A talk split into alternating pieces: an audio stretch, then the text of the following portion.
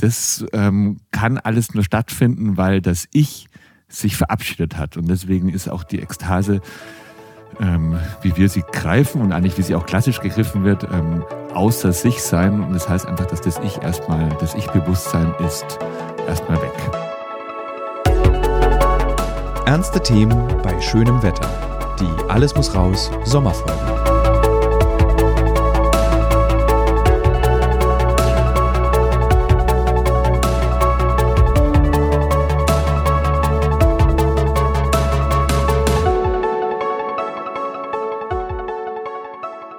Liebe Hörerinnen, liebe Hörer, die Folge, die wir heute gemeinsam in unserer Sommer-Sonderrubrik Ernste Themen bei schönem Wetter haben werden, klingt erstmal so wie ein Festival. Sie klingt nach irgendwie Auflösung, nach ähm, ähm, Entspannung. Aber ich sitze hier mit zwei Autoren, äh, Benedikt Saarreiter und Paul Philipp Hanske, die ein Buch geschrieben haben über die Ekstasen der Gegenwart.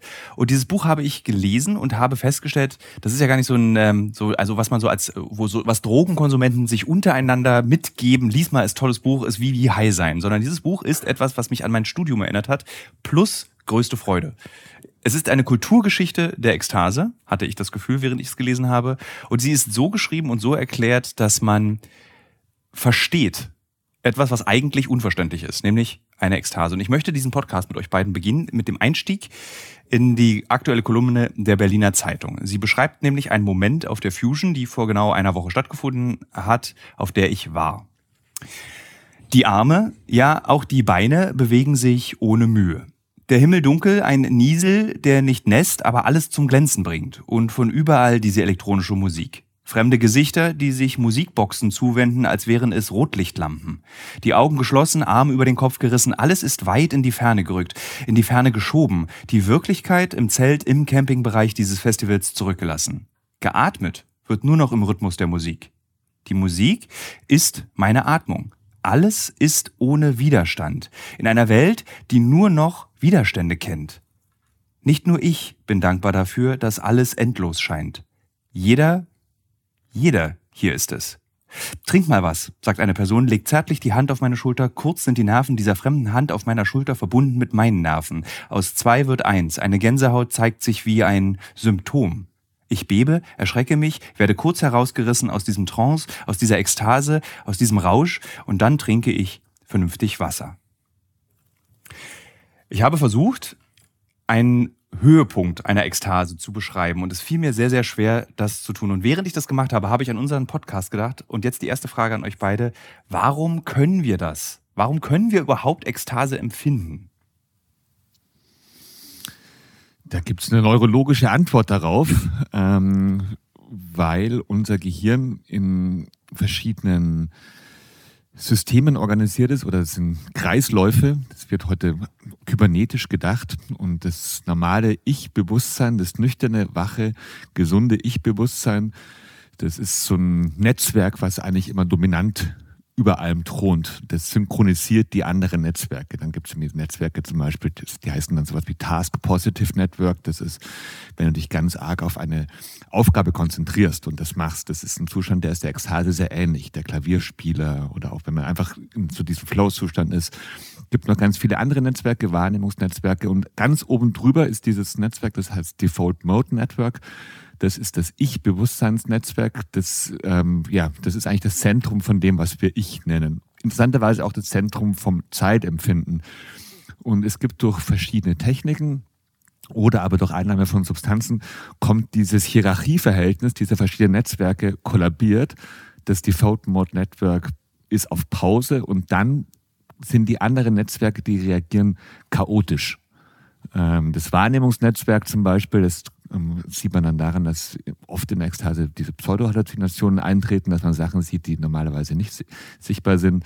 Oder aber, dass man sich ganz arg bestimmten Gegenständen, Menschen und sonst irgendwas zuwendet, ähm, das, dass man darin aufgeht, das ähm, kann alles nur stattfinden, weil das Ich sich verabschiedet hat. Und deswegen ist auch die Ekstase ähm, wie wir sie greifen und eigentlich wie sie auch klassisch gegriffen wird, ähm, außer sich sein. Und das heißt einfach, dass das Ich erstmal, das Ich-Bewusstsein ist erstmal weg. Das für mich ist das ein bisschen immer noch diese Wie-Erklärung. Also wie funktioniert es, dass wir das empfinden können? Ich frage mich so, es ist eher wie zum Beispiel bei Pilzen. Man weiß eigentlich bis heute nicht so richtig, warum Pilze high machen. Also warum hat die Evolution etwas in diesen Pilz gesteckt, das andere Lebewesen wiederum high macht? Und deswegen frage ich nochmal, Warum hat die Evolution uns erlaubt, dass wir solche ekstatischen Zustände empfinden können? Also gibt es da irgendeinen Kniff, gibt es da irgendeinen Grund? Haben wir dadurch einen Vorteil evolutionär, dass wir das empfinden können?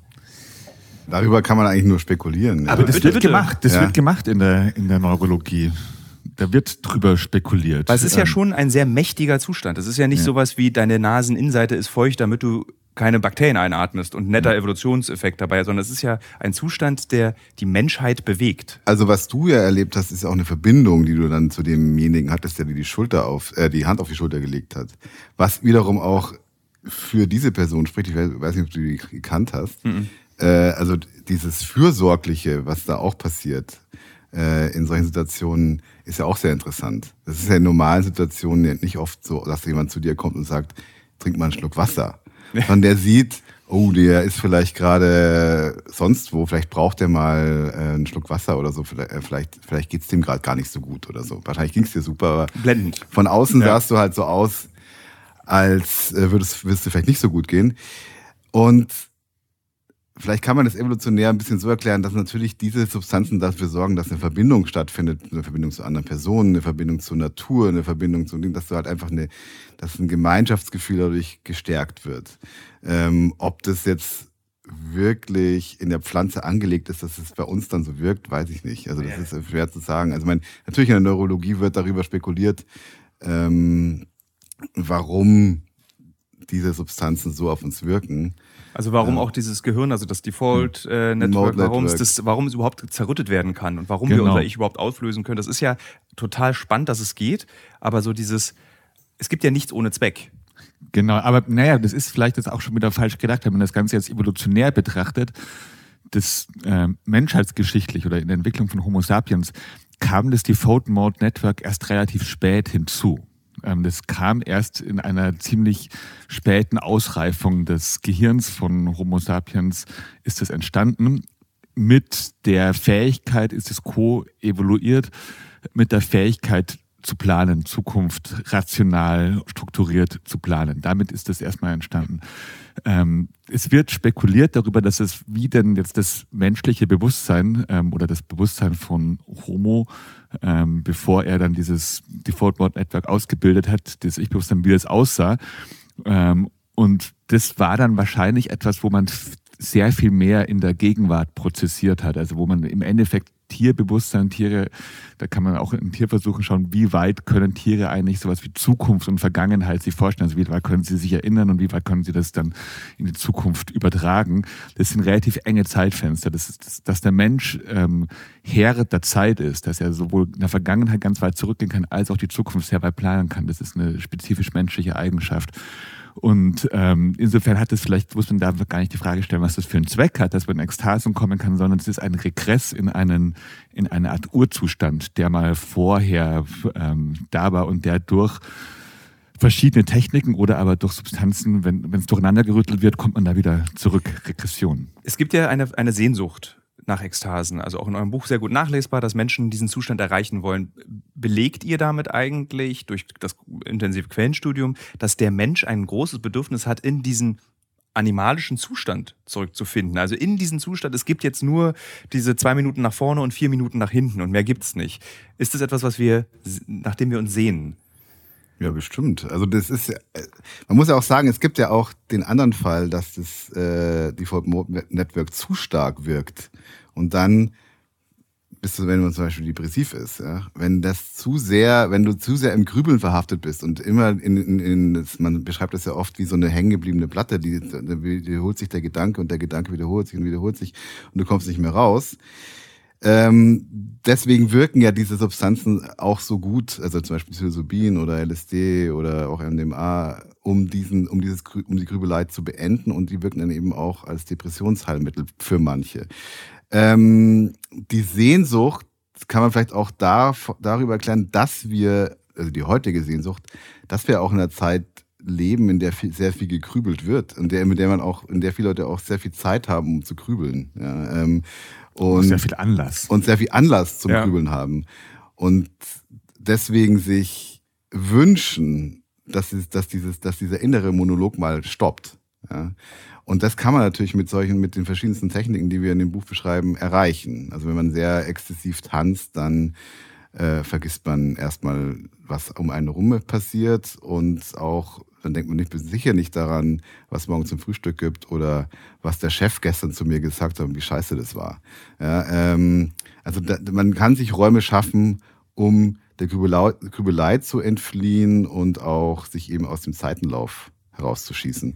Und das ist ja ich glaube, die Sehnsucht gibt es schon immer, aber wir, wir haben eben festgestellt, dass es, dass es in unserer Zeit die Sehnsucht noch größer geworden ist danach. Wir haben es eigentlich geschafft, dass wenn Ekstase oder dieser Zustand der Ekstase ein so wesentlicher Bestandteil des Menschseins ist, wir haben es geschafft, aus unserer Gesellschaft das so krass zu entfernen, dass es so verpönt ja fast ist, sich aufzugeben selbst.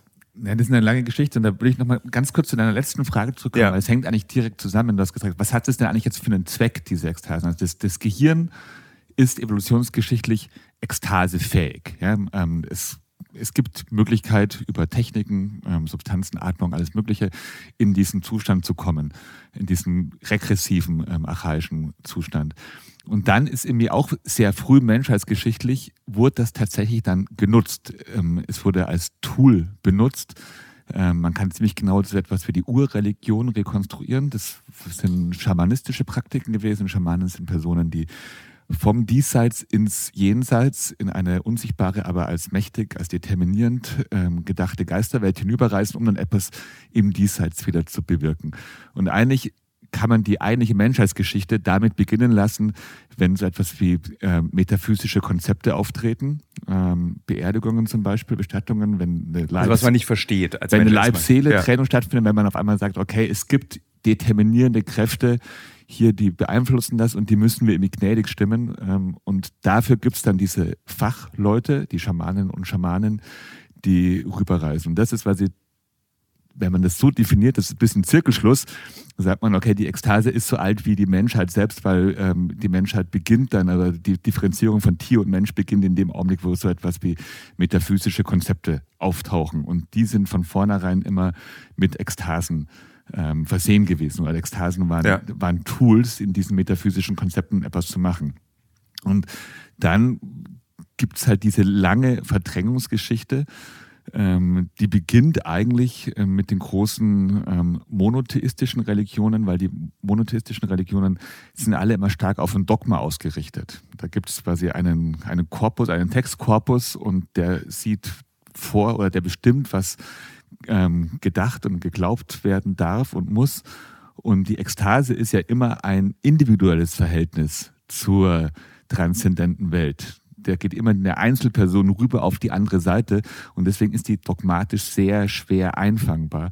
Und ähm, die großen monotheistischen Religionen haben eigentlich schon sehr früh angefangen, die Ekstasen sowohl intern auszutreiben, als auch dann ähm, in Völkern, ähm, die sie kolonisiert und missioniert haben, weil es eigentlich immer das Grundgerüst der Religion, nämlich das Dogma, ähm, Aber wenn ich gefährdet. mir die großen Religionen angucke, sie haben trotzdem sich ein paar Dinge rausgenommen aus Genau, das Also ist bei das- den orthodoxen Juden das Wippen. Das ist das super Interessante, genau, dass dann, dass so ganz, das ist ein ganz ähm, dialektisches Verhältnis zum Großen. Also sie haben sich ja erstmal durchsetzen müssen gegen pagane Religionen. Pagane Religionen sind per se immer viel ekstatischer gewesen.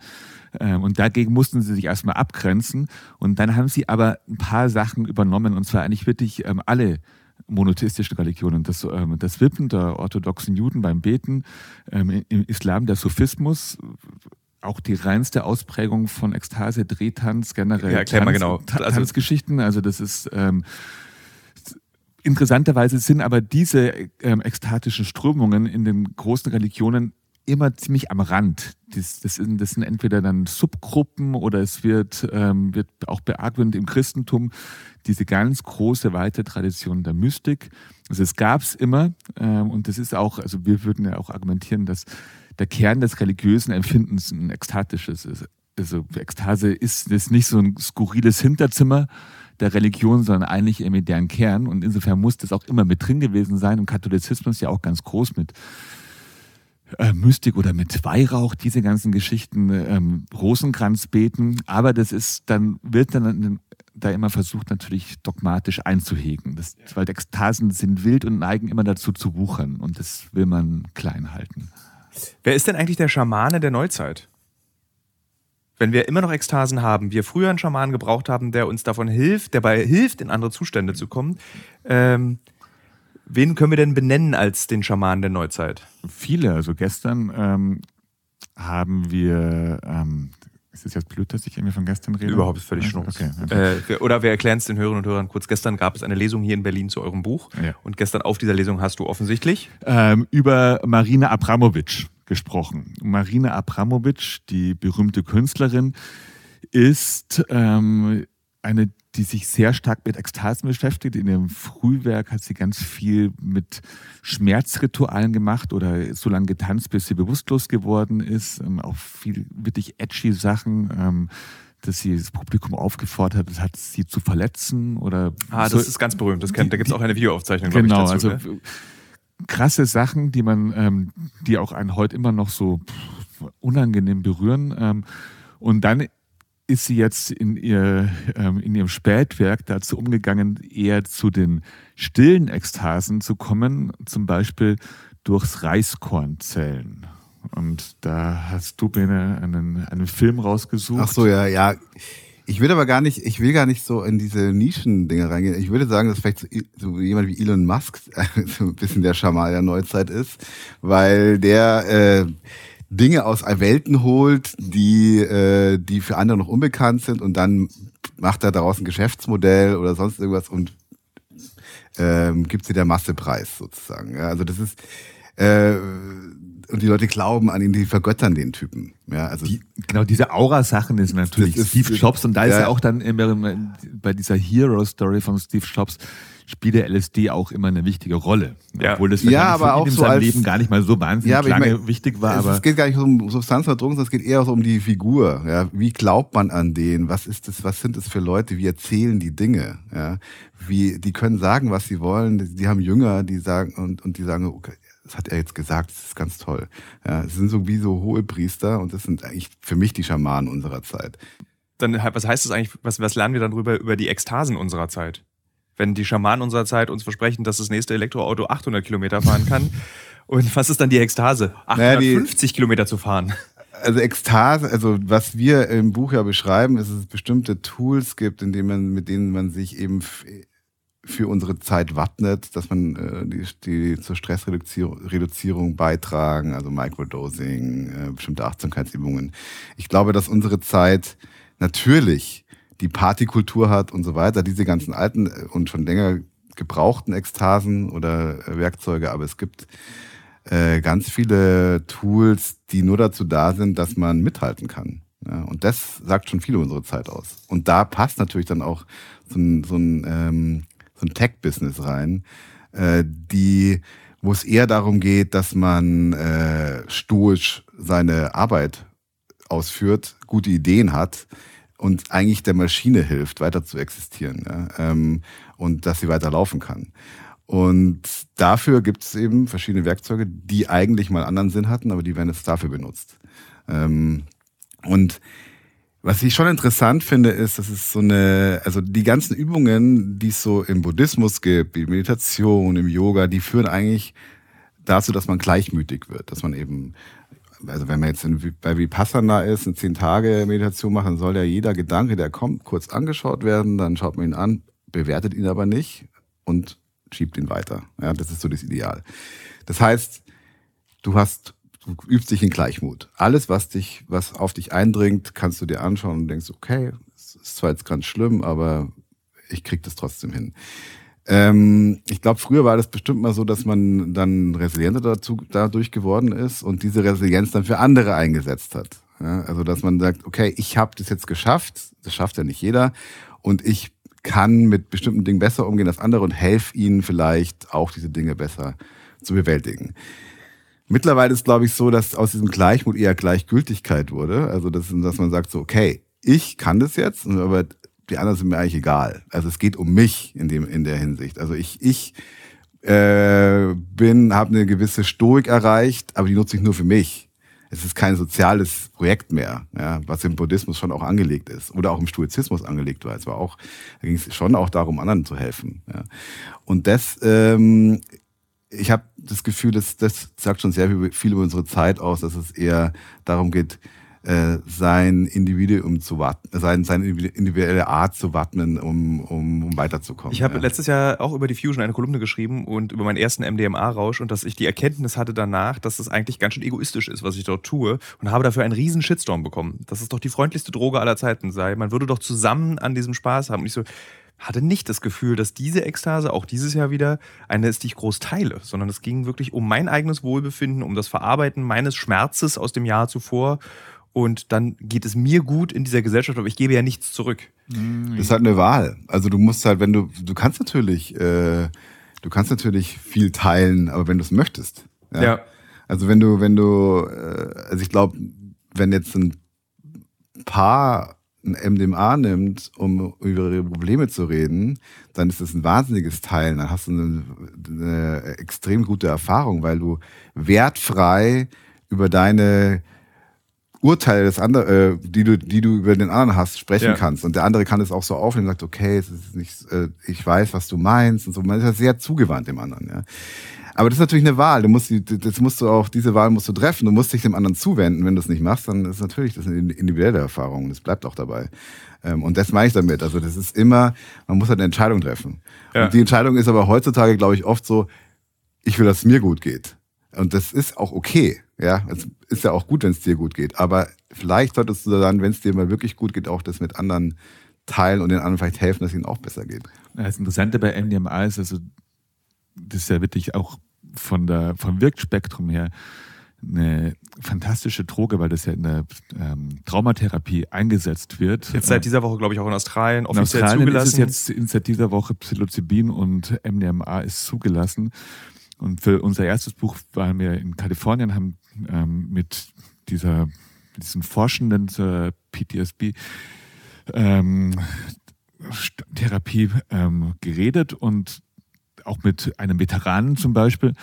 Und was du es gerade beschrieben hast, dass du deinen eigenen Schmerz verarbeitet hast, das ist tatsächlich ähm, ein Effekt von MDMA, dass du erstmal therapiefähig wirst. Weil wenn Leute schwer traumatisiert sind, dann kommen die gar nicht dahin. Ähm, die, die können gar nicht drüber reden, weil das so angstbesetzt ist, dass es wie so ein wie so ein Bannkreis ist um das eigentliche Problem gezogen. Und MDMA, die, die einfachste Wirkung davon ist, dass du ziemlich angstfrei wirst und dass du erstmal so ein großes Wohlgefühl hast, dass du auch da rangehen kannst. Und was jetzt, das ist eigentlich gar kein, gar kein großer Effekt, den die Droge da hat in dieser Therapie, der macht die Leute erstmal nur therapiefähig. Ja, weich, widerstandslos. Genau, die, ja. da wirst du weich und empathisch und jetzt erstmal empathisch auch gegenüber sich selbst, dass die ganz oft sind ja bei, ähm, bei Missbrauchsopfern zum Beispiel, ähm, ist so was wie ein Selbsthass auch ganz arg ausgeprägt. Ähm, also da wird dann nicht der Täter gehasst, sondern wird man selbst, wird man, findet man sich eklig und, und diese Sachen. Und was den NDMA macht, ist, dass es dich weich macht und dass es dich empathisch gegenüber dir selber macht. Und das ist natürlich eine fantastische Wirkung, ähm, die da gerade in der, in der Therapie gut ausgenutzt wird und dann aber in einem nächsten Schritt, und ähm, das ist das ist immer das Interessante, was man denn mit den Drogen macht eigentlich, ist, dass eigentlich die Wirkung schon die ist, dass die Empathie auch irgendwann aus dir rausschwappt und sich auf die Umwelt überträgt. Und das ist dann das, was man halt dann oft sieht, dass die Leute einfach halt dann kuscheln auf MDMA. Und es wurde ja auch in den 60ern für Paartherapie eingesetzt, also in den USA, ähm, aber nicht für lange. Also das war dann, wie lange war MDMA erlaubt? Bis ich glaube auch bis 71. Ja, Oder schon, schon ja, vorher. Gut, aber in der Rave-Kultur wird es dann äh, nochmal, da wird es frei sein, verteilt. Stimmt. Ich meine, das war dann schon bis Ende der 80er. Stimmt, das ja. war es, genau. Das war noch nicht, das war noch, noch Es gab ja diesen Star Club in Denver, nee, Dallas, Denver. Dallas. Dallas. Da war übrigens auch George W. Bush mal zu Gast. War ein sehr flamboyanter Club. Ja, und Philipp da Stark wurde von Philip Stark eingerichtet. Und dort wurde anscheinend das erste Mal MDMA als Partydroge verwendet. Ähm, das war aber so Mitte der 80, nee, Anfang der 80er. Aber ich finde das. Beispiel, was ihr beide, äh, oder das Sprechen über MDMA macht, glaube ich, auch gerade deutlich, dass man Ekstasen von Drogen trennen muss. Ich finde Ja. das, Hm. ich finde, also auch meine Annahme war, als ich euer Buch in die Hand genommen habe, ach cool, neues Buch über Drogen. Und war dann auch so, äh, so überrascht und so angenehm überrascht davon, ach krass, Ekstasen und Drogen sind Dinge, die getrennt voneinander betrachtet werden müssen. Wann hat es stattgefunden, dass Ekstase und Drogen zusammengezogen wurden? Dass man diese beiden Zustände eigentlich miteinander immer formuliert oder häufig formuliert? Ja, ich glaube, dass das, also das Substanzen haben auch Schamanen genommen. Also das ist jetzt nicht Ja. so, das ist jetzt nicht, das ist jetzt nichts Neues. Ja, also es gab ja ausgeprägte Pil äh, Fliegenpilzkulte in Europa ähm, und in Sibirien ähm, und deswegen ist das, ist die Verbindung schon lange da. Dass es eben in so einer breiteren Masse verwendet wurde, das ist wahrscheinlich, ich meine, gut, wenn man Alkohol nimmt, dann ist es natürlich auch sehr früh, ist ja auch eine, ist ja auch eine ekstatische Droge eigentlich. Also man kann auch mit Alkohol Ekstase erleben. Das hat relativ früh stattgefunden. Aber sonst die anderen Dinge eher erst im 20. Jahrhundert. Ja, also das, äh, Hatte das einen Zweck, dass man das miteinander kombinieren will? Weil ich meine, der Ruf von Drogen ist ja einfach ein schlechter. Egal wie gut Ja. sie sind, egal wie sie, ob sie helfen können, ob man sich entscheidet, sie Substanzen zu nennen anstelle von Drogen. na, letztlich ist erstmal nur eine Technik. Wie die anderen auch. Ja. nur eine, die in den Gehirnstoffwechsel rein, rein verlagert wurde. Und das, das Ekstat, Ekstatik und Drogenkonsum jetzt so eng zusammengedacht wird, das ist schon ein Effekt der letzten ja, vielleicht 50, 60 Jahre, ähm, weil da ist natürlich vor allem in der, diesen ganzen linksliberalen Subkulturen, weil das diejenigen waren, ähm, die am meisten Drogen konsumiert haben und deswegen. Ja, so ganz stimmt's aber auch nicht. Also man muss, das ist echt schwierig zu, zu datieren, weil wenn man jetzt die 20er Jahre in Berlin anschaut, da das war sehr ekstatisch. Ja, aber das würde ich jetzt Aber- würde ich da schon jetzt mit reinrechnen. Aber irgendwie. 50, 60 Jahre ist ja dann. Also, das doch, ist ja sagen genau, aber sagen wir mal 20. 20. Jahrhundert. Ja. Genau. im 20. Jahrhundert hat es angefangen, dass es dass es dass, ähm, dass es eine Verbindung gab von Subkultur und Ja. Oder Subkultur. Popkultur. Genau, Popkultur, die war meistens linksliberal konnotiert und Rausch und das waren dann die sichtbarsten Ekstasen. Aber wenn man jetzt nur eine Zeit den Fokus ein bisschen weitet, zum Beispiel dann ähm, in den Ersten Weltkrieg kommt ähm, und dann bei so Figuren wie Ernst Jünger ankommt, ähm, die absolut profunde Ekstasebeschreibungen anhand des Kampfes machen. Ja. Ja. Ähm, und ähm, dann wird auf Hat der eigentlich auch Drogen genommen? der hat dann auch später Drogen Nee, nee, genommen aber und während dem, während dem Einsatz im Ersten Weltkrieg, weiß man das? Also diese ganze Pervitin-Geschichte, die ganze Crystal Meth kam Geschichte, später das erst. ist, glaub die ich, kam, später, die kam ja. erst später irgendwie. Was die, ähm, ich glaube, die waren auf dem Schlachtfeld waren die relativ nüchtern, aber halt dann nachher, ähm, Und meistens auch nur kurz. wenn ein Bein, wenn ein Bein gefehlt hat, dann halt Morphium. Ähm, und da ist dann auf einmal so, dass, dass die, dieses, diese enge Verbindung von Ekstatik, Subkultur und irgendwie einen linksliberalen Ja. Mindset, die für uns jetzt gelernt ist und in die wir auch in unserer Jugend reingewachsen sind. Das war was klar subkulturelles. Wenn du das den Fokus ein bisschen weitest, siehst du, okay, das ist eine historisch sehr kontingente Angelegenheit Ja. gewesen. Die war zufällig mal verbunden, aber schon kurz vorher ähm, war die Ekstatik etwas total staatstragendes, weil das der Blutrausch war, in den die Soldaten reingeschickt wurden aus den Schützengräben raus. Kann man Ekstase eigentlich auch benutzen als Werkzeug, um Leute zu verführen? Um zu sagen, ich verspreche dir, wenn du das, das und das tust, wirst du ein, etwas empf äh, äh, empfinden, was einzigartig ist, was nur unsere Gruppe zum Beispiel empfinden kann. Ja, ich meine, die ganze, glaube ich, die ganze ähm, faschistische Politik ähm, funktioniert so. Also das, diese ganze Auflösung in, ein, in großen Massen, ähm, das ist, das müssen ja die Leute auch, die werden ja da nicht reingezwungen, dass sie das machen. Oder vielleicht, wenn du Soldat bist, dann schon, wenn du mitmarschieren musst, Gleichschritt, dann ist ganz, ganz klar. Aber sie machen es ja erstmal, weil sie sich was davon versprechen und weil es für sie ein beglückendes Moment ist, dass das Individuum sich in dieser großen Masse auflöst. Ey, wie irre ist es bitte, dass irgendwie ich letzten Sonnabend auf der Fusion irgendwie in einer Reihe stehe mit einem überzeugten Faschisten, der in den Krieg zieht. Ich stehe in einer Reihe mit einem Schaman, der äh, verspricht, ich hole euch den Hirsch aus dem Wald, aber ich gehe erstmal in den Hirsch rein.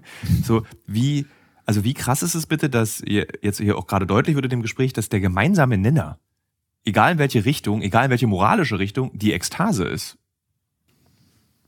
Ja, Also so ersch erscheint es mir gerade, das während ist ein sehr universeller Zustand, in den hat sich halt ähm, unser Bewusstsein, unser Gehirn versetzen. Also weil es gibt ja immer so, Liebe ist der gemeinsame Nenner. Oder irgendwie, wir wollen alle Schlaf und Freude haben. Aber nee, am Ende ist es die, die Auflösung, ist der gemeinsame Nenner. Ja, also das ist ja auch, die Ekstase ist auch erstmal wertfrei. Also das ist ja nicht so, dass, die, dass, dass du in der Ekstase irgendwelche Werte vermittelt bekommst. Die bekommst du vielleicht nach der Ekstase ver vermittelt. Ja. Aber währenddessen ist ja, findet ja da keine, keine Wertung statt oder sonst irgendwas. Du begegnest vielleicht irgendwas, aber du, du, du bewertest ja selbst auch nicht. Also wenn du in der Ekstase bist, dann schaust, dann beobachtest du nur. Das ist dir ja auch passiert Ja. bei deinem Erlebnis. Also du hast ja nur den, du hast ja die Musik gespürt und du hast beobachtet, aber du hast jetzt nicht mehr, du hast jetzt auch über dich selbst wahrscheinlich nicht mehr viel nachgedacht. Und deswegen, wie Paul schon gesagt hat, ist es halt ein Zugang, den jeder von uns hat.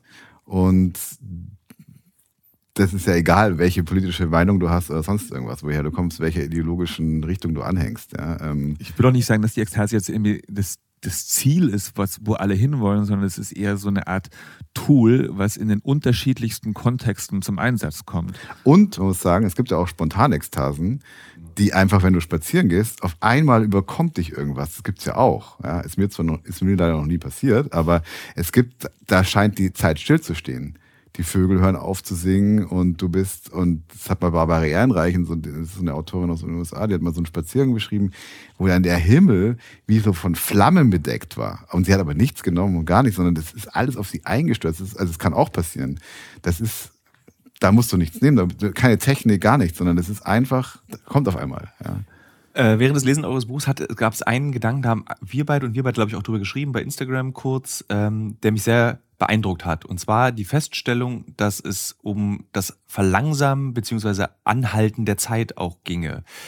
Jetzt sind wir drei Männer über 40 und das Anhalten der Zeit wird immer wichtiger für uns. Gibt es so eine Art ähm, Renaissance der psychedelischen Drogen? Gibt es eine Renaissance dieses Ekstase-Betrachtens, weil wir Männer über 40 jetzt uns damit auseinandersetzen und das aufschreiben und auch Frauen über 40? Also dass das Anhalten der Zeit für uns wichtiger wird als für uns, als wir 20 waren. Also auch so ein bisschen die Motivation, habt ihr dieses Buch geschrieben, weil ihr Ü40 seid und sagt, wir müssen die Zeit irgendwie anhalten. Es geht alles so schnell. Hilfe, Ich hatte das Gefühl auch schon mit, dass die Zeit rast. dass die Zeit rast, nicht aber, dass ich die Zeit anhalten wollte. Dass man gern aussteigt. Dass man gerne aussteigt aus, Aus dem diesem- Zeitenlauf. Also das Ja. ist nichts, das ist jetzt für mich nichts Neues. Ähm, ich habe auch irgendwie nicht so große, ich habe nicht so große Bedenken, dass die Zeit so davon rast. Wie ist es bei dir? Also das ist die. Ich Naja, find- also Ich glaube, ich war auch ekstatischer in jungen Jahren, als ich jetzt bin. Das muss man schon auch sagen. Äh, ich bin gar nicht mehr so ekstatisch. Also das ist so. Oder das sind andere Techniken, die da Ja. eine Rolle spielen. Ja, also ich glaube auch, das ist auch ein bisschen die Frage, die wir, mit der wir uns in dem Buch konfrontieren. Wie ist denn das, weil wir die Ekstase über das Zeitempfinden greifen, wie ist denn, wie hängt es damit zusammen, wenn die Zukunft sich generell jetzt verdüstert? Hat es dann die, den Effekt, dass man zum Beispiel mehr in die Gegenwart will? Und ich glaube, das ist jetzt ein Gedanke, der ist schon wieder viel zu theoretisch. So, so denkt man es nicht. Ähm, was man, was eher funktioniert, was dann glaube ich eher stimmt, ist, dass ein gewisses Krisenempfinden, die Zukunft verdüstert sich, ähm, dann sucht man sich Sachen, die vielleicht Halt geben, die sind oft ritualisierter Natur und dann kommt da die Gegenwart wieder rein und dass man, dass man sich hier in der, in der reinen Gegenwart ähm, der Ekstase oder von einem Ritus, also Ekstase und Ritus hängt da ganz eng zusammen. Und was ist jetzt die Frage mit dem Älterwerden ähm, anbelangt, also ich, ich würde das jetzt auch nicht ganz von mir weisen, weil natürlich, also ich finde das schon, ähm, also es wird ja immer so die Nase gerümpft über die Midlife Crisis. Das ist dann irgendwie so die Phase, wo, wo Männer dann irgendwie ähm, sich ganz junge Geliebte suchen und Tattoos stechen lassen und ähm, ähm, Motorrad fahren. Ähm, und das ist, ähm, das finde ich, da ist ein, das ist ein sehr gehässiger Diskurs. Ähm, auch ja, für Frauen, also es ist ja. Ja. in, für beide Geschlechter ein gehässiger Diskurs. Bei Frauen kommt dann irgendwie so Wechseljahre und schlimm alles.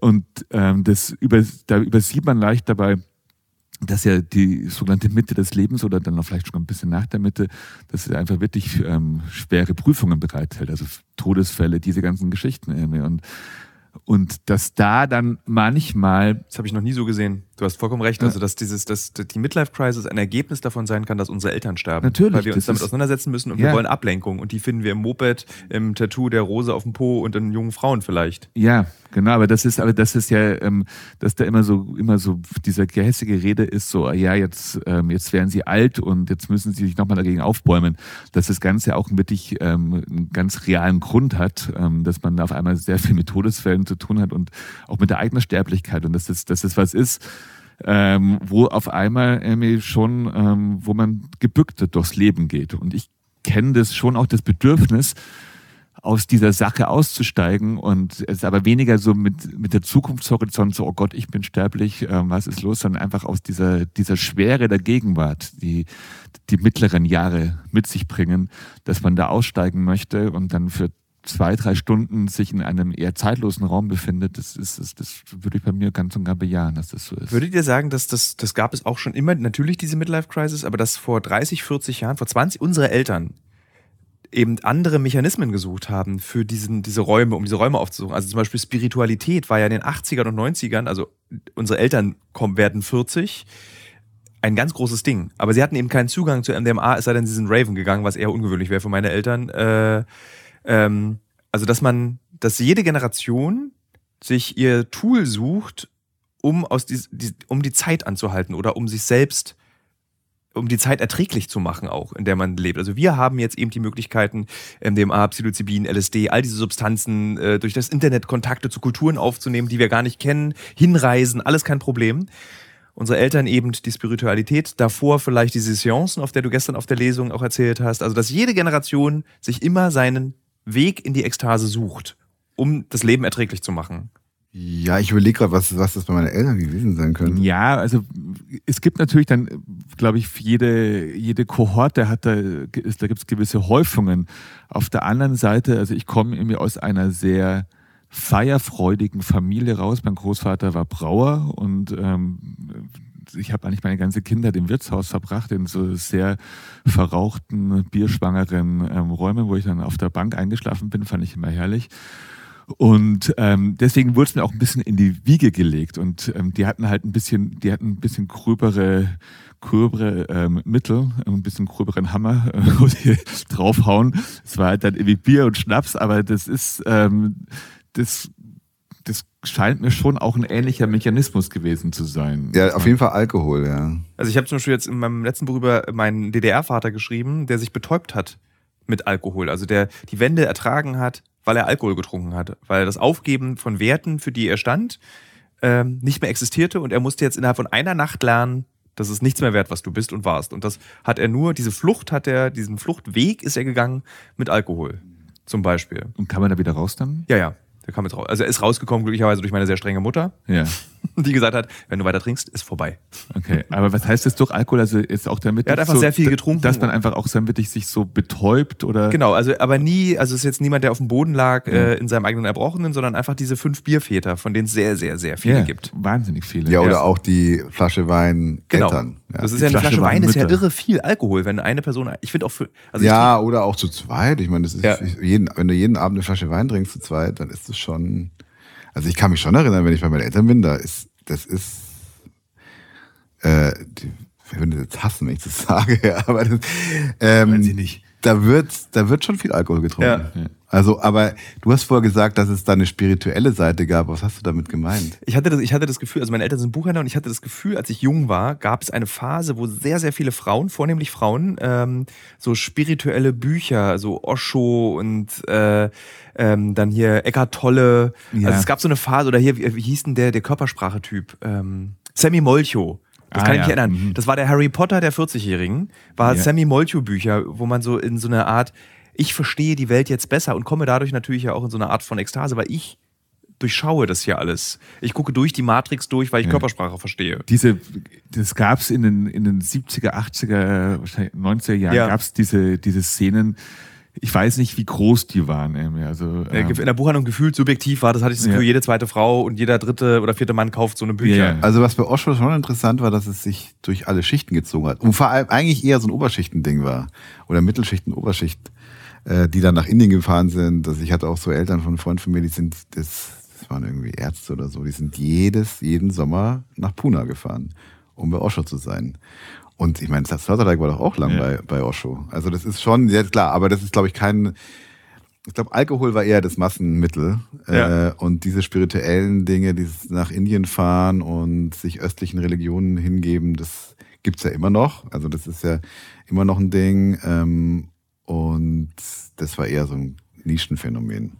Ist unsere Generation, sind wir drei, die wir hier zum Beispiel an dem Tisch sitzen, sind wir sogenannte, ich erfinde das jetzt mal als Begriff, saubere Ekstatiker weil wir zum Beispiel MDMA nehmen oder LSD oder sogar nüchtern tanzen, bis wir etwas spüren. Das ist ja was die körperliche Schädlichkeit betrifft, überschaubar. Besonders bei den Psychedelikern.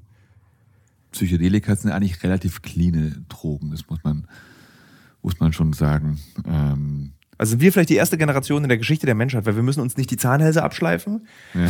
Wir müssen auch nicht irgendwie Familienmitglieder von irgendwelchen Klippen stoßen, sondern wir nehmen eine, in, in Mikrogramm eine Substanz, die uns in einen ekstatischen Zustand, in einen extrem ekstatischen Zustand versetzen kann. Also sind wir saubere Ekstatiker. Also wenn du dabei bleibst, auf jeden Fall. Also es gibt aber, ich, ich weiß von Leuten und ich beobachte das ja auch, dass das halt nicht dabei bleibt. Also die mischen halt. Ja, Mischkonsum ist eigentlich, Mischung, ist eigentlich Mischkonsum schon ist der Standard. Mischkonsum ja. ist schon und immer das ist dann noch nicht mehr so sauber. Und das kann auch schnell gefährlich werden. Ja. Also da, die Leute sind sehr spezialisiert dann drauf, wie sie genau das Zeug designen. Also sie können das schon. Ähm, es gibt ja. ja.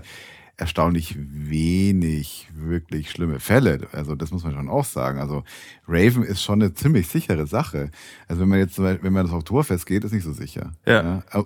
Obwohl man sagen muss, was, wenn man das anschaut, was da passiert, ist es trotzdem noch ganz schön sicher. Also die Leute besaufen sich ja bis zum geht nicht mehr und es gibt natürlich Schlägereien und so weiter, aber trotzdem ist es eine relativ. Also man bekommt im Club jetzt nicht so oft einen Maskrug auf den Kopf geschlagen. Genau, aber trotzdem ist Oktoberfest ja. noch eine relativ sichere Angelegenheit. Auf Volksfest sieht schon anders aus. Und Rave ist dagegen ja wirklich eine unglaublich friedliche Veranstaltung und da, da geht es den Leuten auch nicht unbedingt wahnsinnig schlecht. Ja. Es gibt natürlich immer wieder Leute, die es zu viel nehmen und dann, dann wird aber darum, dann wird sich um die gekümmert und so weiter. Es ist eine, eine ganz andere Angelegenheit. Also insofern hast du schon recht, dass es ein bisschen sauberer ist, aber es ist trotzdem so, dass die Leute natürlich sehr viel durcheinander nehmen. Also ich würde sagen, ähm, es geht schon noch ums Wegknallen. Ja, ich würde sagen, also. theoretisch gibt es heute so viel Wissen über Substanzen und auch irgendwie so breit gestreut, ähm, wie es noch nie gab wahrscheinlich. Ähm, und Leute können ganz genau, ähm, können ganz genau. Ich habe gehört von ähm, von einem Cousin von mir, der älter ist, der in den 80er Jahren auch viel genommen hat. Ähm, und da wusste man einfach ganz oft in der Regel nicht, was das jetzt gerade ist, was man nimmt, auch was man zieht. Es war dann meistens Koks oder sonst irgendwas, aber irgendwelche Tabletten hat man einfach gedacht, so ja, nehme halt jetzt mal. Das weiß man jetzt nicht so genau. Und das Userverhalten heute ist ähm, eigentlich ein sehr informiertes. Da, da wissen eigentlich die meisten Leute wissen genau, theoretisch, wie viel Mikrogramm LSD wirken, wie viel Mikrogramm MDMA wirken, wie du was genau kombinieren kannst. Ähm, und man könnte eigentlich, ähm, daraus könnte die cleanste ekstatische Generation ever ähm, erwachsen. In der Regel wird dann aber doch einfach immer mischkonsumiert. Ähm, und da dann, kommt die Unvernunft in die Ekstase, kommt rein. Ja, dann, und dann sind die Dinge, dann weißt du ja manchmal auch nicht, was du kriegst. Ja. Und das ist natürlich dann auch gefährlich. Abschließend möchte ich gerne einmal einen Blick in die Zukunft mit euch wagen. Ähm, was ist, oder wir wissen alle drei, glaube ich, ganz gut, wie AI funktioniert, dass es das gesammelte, algorithmisierte Wissen der Menschheit ist, das uns wiedergegeben werden kann. Wenn Ekstasen Teil des menschlichen Wissens sind, wie ist eine AI auf Ekstase? Oder ist eine AI das erste Wesen, das nicht mehr zur Ekstase fähig ist? Das ist eine interessante Frage. also die AI, also ChatGPT, halluziniert ja schon. Also das ist ja schon, also wenn du die, wenn du die falsche Frage stellst, dann erfindet das irgendwas. Ja, also das hat der Halluzinationen. Also das ist, ähm, aber ich glaube, dass dir ChatGPT erklären kann, was ein ekstatischer Zustand ist. Und das kann es wahrscheinlich in, in unglaublich, äh, in einer unglaublich äh, differenzierten und detaillierten Art. Aber ich glaube nicht, also ich kann, ich könnte mir das jetzt nicht vorstellen, weil ne? da, also was, wie das soll das? ich, ich, könnte es mir nicht vorstellen, ist der Grund, warum ich euch beide das frage, weil mhm. ich darüber nachgedacht habe, dass so ein bisschen so außerhalb des Bewusstseins bewegt sich dieses ChatGPT sowieso schon für uns Wie ist das, also was für eine Ekstase findet denn da bitte statt dann, die wir uns nicht mal vorstellen können? Das ist, genau, aber ich glaube, man muss die Sache erstmal grundsätzlich betrachten und Ekstase ist quasi nicht denkbar ohne das Gegenteil von ihr und das ist Ich-Bewusstsein. Also Ekstase macht nur Sinn, dass man von Ekstase spricht, dass es eine Unterbrechung des normalen Ich-Bewusstseins ist. Und dafür brauchst du erstmal, dafür brauchst du eine Instanz, die nicht nur ich sagen kann, sondern die tatsächlich auch ich empfinden kann und ich fühlen kann. Und dann Ekstase ist ja nichts anderes, als dass dieses Ich-Gefühl sich auflöst. Das ist jetzt die Frage, ähm, wenn du das Chat-GPT fütterst, hast du natürlich auch dann irgendwann eine Instanz vor dir, die sagt ich, ja, aber ähm, die Frage ist, kann die nicht nur ich sagen, sondern kann die auch ich fühlen? Und ähm, erst dann gäbe es die Möglichkeit, dass es, dass der Zustand, den wir als Ekstase beschreiben, dass der, ähm, dass der eintreten kann, nämlich wenn das Ich-Gefühl sich auflöst. Die, die, ist eigentlich die ganze Zeit in Ekstase, weil sie einfach immer präsent ist und kein Ego hat und äh, nicht an Zukunft und Vergangenheit denken muss. Genau, also also eigentlich ist ChatGPT Hi. Ekstatiker. Ja. Die ganze Zeit. Prozessiert in der reinen, in der reinen Gegenwart. Ja, prozessiert in der reinen Gegenwart. Kann, und dann auch, auch noch reine Energie. Also letztlich dann Nungstanz, ja, äh, also die absolute Gegenwart, äh, so wurde lange Gott beschrieben, also ähm, dann ist ChatGP letztlich Gott. Vielen Dank, ihr beiden. Das war ganz toll. Ich finde, das ist ein richtig idealen Schluss für unser schönes Gespräch und äh, ähm, ja. Vielen Dank, lieber Tilo, dass du uns eingeladen hast. Vielen Dank.